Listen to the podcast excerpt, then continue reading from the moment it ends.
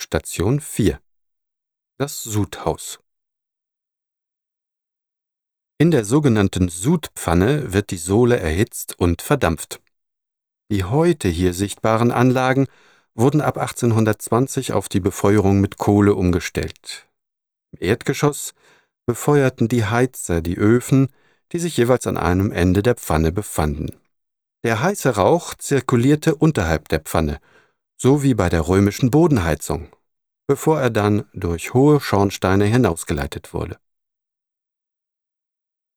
Bis zum Ende des 18. Jahrhunderts waren die Pfannen rund und oben aufgehängt, die Öfen befanden sich direkt darunter. Die Sudpfanne, die Sie heute hier sehen, ist rechteckig und ruht auf gusseisernen Stützen und Mauern aus feuerfesten Ziegelsteinen.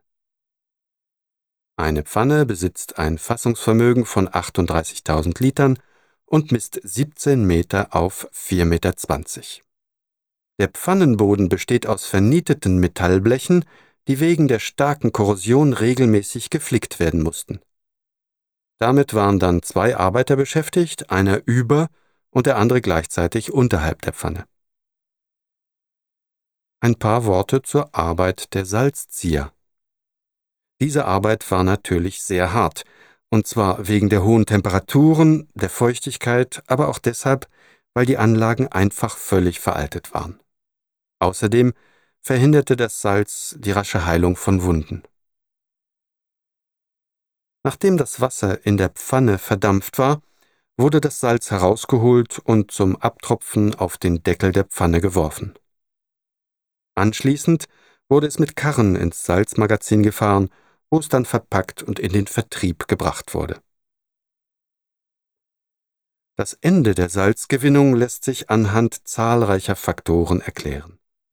Zum einen war der Transport der Kohle aus dem Departement Saône-et-Loire sehr teuer.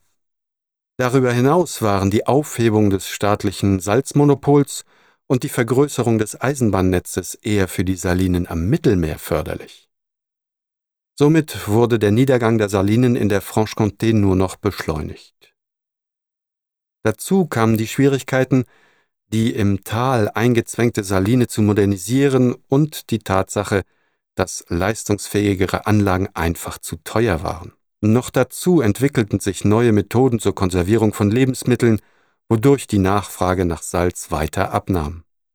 Im Jahre 1962 wurde der Betrieb hier ganz eingestellt. Am Schluss waren nur noch zwölf Arbeiter beschäftigt und der Gebäudebestand war auf 20 Prozent gesunken.